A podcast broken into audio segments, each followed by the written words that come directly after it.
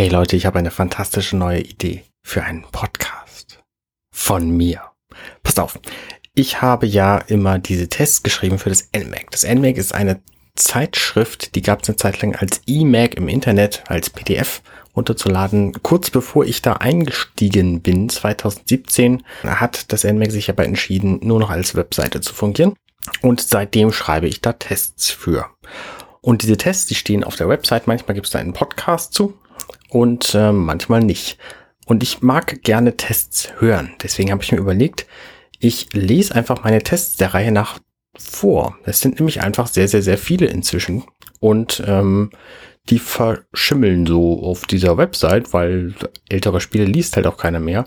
Aber möglicherweise ist es spannend, aus meiner jetzigen Perspektive diesen Test zu hören und da nochmal vielleicht so leichte Kommentierungen von mir zu, zu hören. Deswegen verlese ich jetzt einfach mal meinen Test zu Hey Pikmin für den 3DS. Ich bin nämlich gerade dabei, Pikmin 3 Deluxe für die Switch zu testen. Sehr gutes Spiel übrigens. Und da dachte ich, vielleicht ähm, lese ich jetzt einfach mal den Test zu Hey Pikmin. Captain Olimar und sein Schiff müssen mal wieder Bruch landen und sich mit Hilfe der Pikmin in einer fremden Welt zurechtfinden. Wie schlägt sich das erste 2D-Abenteuer des tapferen Helden mit seinen kleinen Gefährten auf dem 3DS? Wir haben Hey Pikmin in unserem Test für euch genauestens unter die Lupe genommen. Beim NMAC von Fans für Fans schreiben wir immer aus der Wir-Perspektive, abgesehen vom Fazit, das ist aus der Ich-Perspektive. Captain Olimar ist gerade in seinem Schiff Dolphin 2 auf dem Weg zu seiner Frau und seinen beiden Kindern. Doch beim Überlichtflug geht etwas schief und er muss auf einem fremden Planeten Bruch landen. Sein Schiff ist flugunfähig, denn der Treibstoff ist verschwunden. Nun benötigt er 30.000 Einheiten Glycerium, um wieder starten zu können. Diese muss Captain Olimar natürlich nicht alleine sammeln, denn er bekommt schon bald Hilfe durch ortsansässige Pikmin, von denen ihm bis zu 20 auf einmal folgen. So viel zur Geschichte. Viele Textboxen erzählen diese, während wir uns als Captain Olimar durch das Tutorial spielen. Dort wird auch die titelgebende Pfeife erklärt, die einzig bei der erstmaligen und der letztmaligen Benutzung durch Captain Olimar eine Hey Ausrufezeichen Sprechblase zeigt. Der Anfang des Spiels ist ziemlich geradlinig und erklärt das Spielprinzip gut. Das meiste lernen wir jedoch beim Spielen. In den meisten Fällen müssen wir erst in einer harmlosen Umgebung beweisen, dass wir eine bestimmte Spielmechanik begriffen haben und werden dann in eine Stresssituation gesteckt, in der sie uns hilft. Später brauchen wir diese Mechanik, um Schätze zu bergen oder Rätsel zu lösen, die uns weiterbringen. Sämtliche Steuerung des Spiels funktioniert über das Schiebepad des 3DS, die linke oder rechte Schultertaste und den Touchpad. Das Schiebepad bewegt Captain Olimar, mit der Schultertaste lässt sich später eine optionale, rudimentäre Karte aufrufen und mit dem Touchpad passiert alles andere. Pikmin steuern, Pikmin rufen, Olimars Jetpack an- und abschalten und Textboxen weiterschalten. Es gibt keine Rücksetzpunkte in der Welt. Wenn Captain Olimar stirbt, müssen wir das Level von vorne beginnen. Auch alle bis zum Tod errungenen Schätze müssen dann erneut gesammelt werden. Viele Zwischensequenzen lassen sich beim zweiten Ansehen überspringen, doch dass wir ein Level ein zweites Mal spielen müssen, kommt selten vor. Der Schwierigkeitsgrad des Spiels hält sich sehr in Grenzen, wenn wir ein bisschen die Augen offen und den oberen Bildschirm im Blick behalten. Grafik und Präsentation. Das allererste, was uns beim Testen auffällt, ist natürlich schon auf der Packung vermerkt, das Spiel unterstützt die 3D-Fähigkeiten der Nintendo 3DS-Reihe nicht. Auf dem zeitgleich am 28.07.2017 erscheinenden New 2DS mag das keine Rolle spielen. Auf dem New 3DS XL hingegen fällt es auf. Während das anfangs noch verwundern mag, wird während des Spielverlaufs deutlich gemacht, dass 3D bei dem Spiel, wenn überhaupt, nur in wenigen Momenten funktioniert hätte. Das Spiel stützt sich vielmehr auf den DS-Teil des 3DS, nämlich den doppelten Bildschirm. In jedem Level erstreckt sich die zweidimensionale Spielwelt stets über beide Bildschirme in voller Höhe. Das hätte mit 3D nicht funktioniert. Das fehlende 3D tut dem Spiel jedoch überhaupt keinen Abbruch, denn es sieht fantastisch aus. Die ganze Welt ist farbenfroh und thematisch gut sortiert. Dazu passen auch jeweils die Soundtracks der Level, der Oberwelt und der Menüs. Die Musik ist meist seicht und unaufdringlich, aber immer nett und hörenswert. Dadurch, dass Hey Pikmin mit dem Touchscreen gesteuert wird, ist der untere Bildschirm immer im Zentrum des Geschehens. Auf dem oberen werden manchmal nahende Gegner, manchmal geheime Verstecke und manchmal nur noch unzugängliches Levelgebiet gezeigt. Da sich Captain Olimar immer auf dem unteren Bildschirm befindet, kommt letzteres recht häufig vor. Neben den eigentlichen Levels gibt es einige Spielelemente mit Draufsicht, aber die Seitenansicht dominiert. Was das Spiel sehr lebendig wirken lässt, ist die Welt selbst mit ihren Pflanzen und Kreaturen. Die Hintergründe und vor allem die Kreaturen sind aufwendig modelliert und animiert. Olimar trifft in beinahe jedem Level auf neue Gegner, die sich zum Teil stark unterscheiden. Teils sind sie aber auch erweiterte Versionen von Wesen, die wir in vorherigen Levels kennengelernt haben.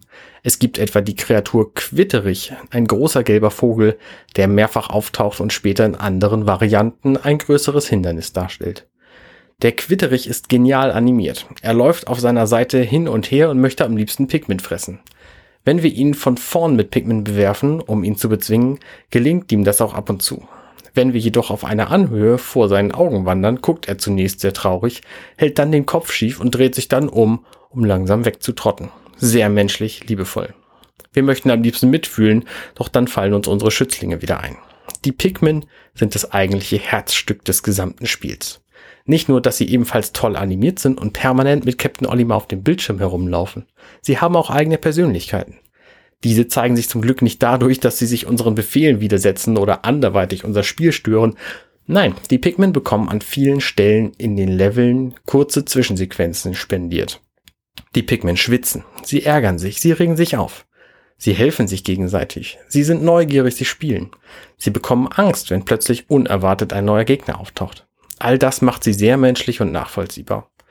Diese Szenen sind wunderschön anzusehen und haben uns jedes Mal erfreut. Die Pikmin sind in diesem Spiel eindeutig der Star und wir trauern jedes Mal, wenn durch unsere Unachtsamkeit einer von ihnen wortwörtlich den Geist aufgibt. Die Spielelemente. Das Spiel besteht aus einer Weltkugel, die in acht Gebiete geteilt ist, in denen wiederum jeweils sechs Level liegen. Die Gebiete werden, genau wie die Level, durch das Durchspielen der vorangegangenen freigeschaltet. Neben den Gebieten gibt es auf der Weltkugel noch einen Garten, in dem die aus den Leveln mitgebrachten Pikmin Glycerium ernten. In jedem Gebiet gibt es fünf normale Level und ein verstecktes, das durch einen zweiten Ausgang erreicht werden kann und als Alternativroute zum Ende des Gebiets dient. Ein über das Oberweltmenü zu erreichendes Album, das stetig mit neuen Entdeckungen angereichert wird, gibt Hintergrundinformationen. Dieses Album sagt viel mehr über Captain Olimar aus, als über die Dinge, die beschrieben sind. Er führt das Album nämlich selbst.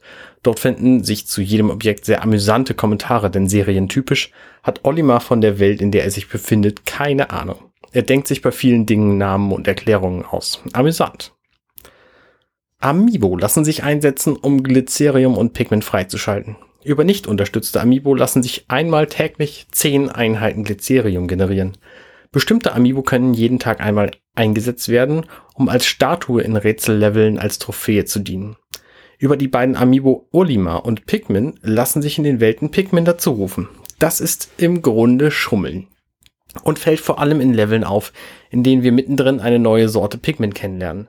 Wenn wir da zu Anfang schon einen der beiden Amiibo einsetzen, verfügt Olimar plötzlich über Pikmin, die er eigentlich noch gar nicht kennt. Zudem gibt es einige Level, die darauf ausgelegt sind, dass wir Pikmin erst sehr spät bekommen. Diese Spielmechaniken mit den Amiibo auszuhebeln, fühlt sich falsch an. Es gibt im Spiel fünf Arten von Pikmin zu entdecken. Rote, die feuerresistent sind, gelbe, die leichter sind und denen Strom nichts anhaben kann, blaue, die schwimmen können, Stein-Pikmin, die sich gegen Kristalle einsetzen lassen und lila Pikmin, die fliegen können und Olimar auch während seines Jetpack-Einsatzes über Abgründe hinweg folgen. Zudem fangen die lila Pikmin Olimar auf, wenn er fällt. In zu wenigen Leveln werden diese Pikmin kombiniert, meist sind es nur ein bis zwei Sorten Pikmin pro Level. Geschrieben von Arne Rudert. Fazit. Das Spiel fühlt sich an, als sei der 2DS bzw. 3DS dafür gemacht. Die Seitenansicht funktioniert hervorragend und es macht richtig Spaß, diesen Plattformer mit den Pikmin zu bestreiten. Die Präsentation ist wunderbar atmosphärisch und liebevoll. Musik und Geräusche von Hey Pikmin zeigen, dass sich die Stereo-Lautsprecher des 3DS mit ihrem Surround-Klang nicht zu verstecken brauchen. Und es gibt noch so viel mehr zu entdecken, als ich das in der Testzeit konnte. Die über 40 Level sind zum Teil äußerst abwechslungsreich und unterhaltsam und bei manchen Rätseln musste ich sogar ein bisschen grübeln. Ich werde noch einige Stunden in das Spiel stecken, um alle Schätze zu ergattern, alle Level mit allen Pikmin zu beschließen und sämtliche Geheimlevel freizuschalten. Was? Das hier soll kein echtes Pikmin sein? Keine Sorge, denn Hey Pikmin ist genau richtig so und was das Wichtigste ist, macht einfach Spaß. Pros. Pikmin funktioniert als Plattformer. Die Präsentation ist sehr liebevoll. Die Level sind sehr abwechslungsreich. Contra. Der Schwierigkeitsgrad ist eher niedrig. Kurzfazit. Hey Pikmin ist eine würdige 2D-Portierung der 3D-Spiele, die vor Charme nur so sprüht und viel gute Laune bereitet. Auszeichnungen und Awards. Gold Award, Game Design Award, Technik Award und Sound Award.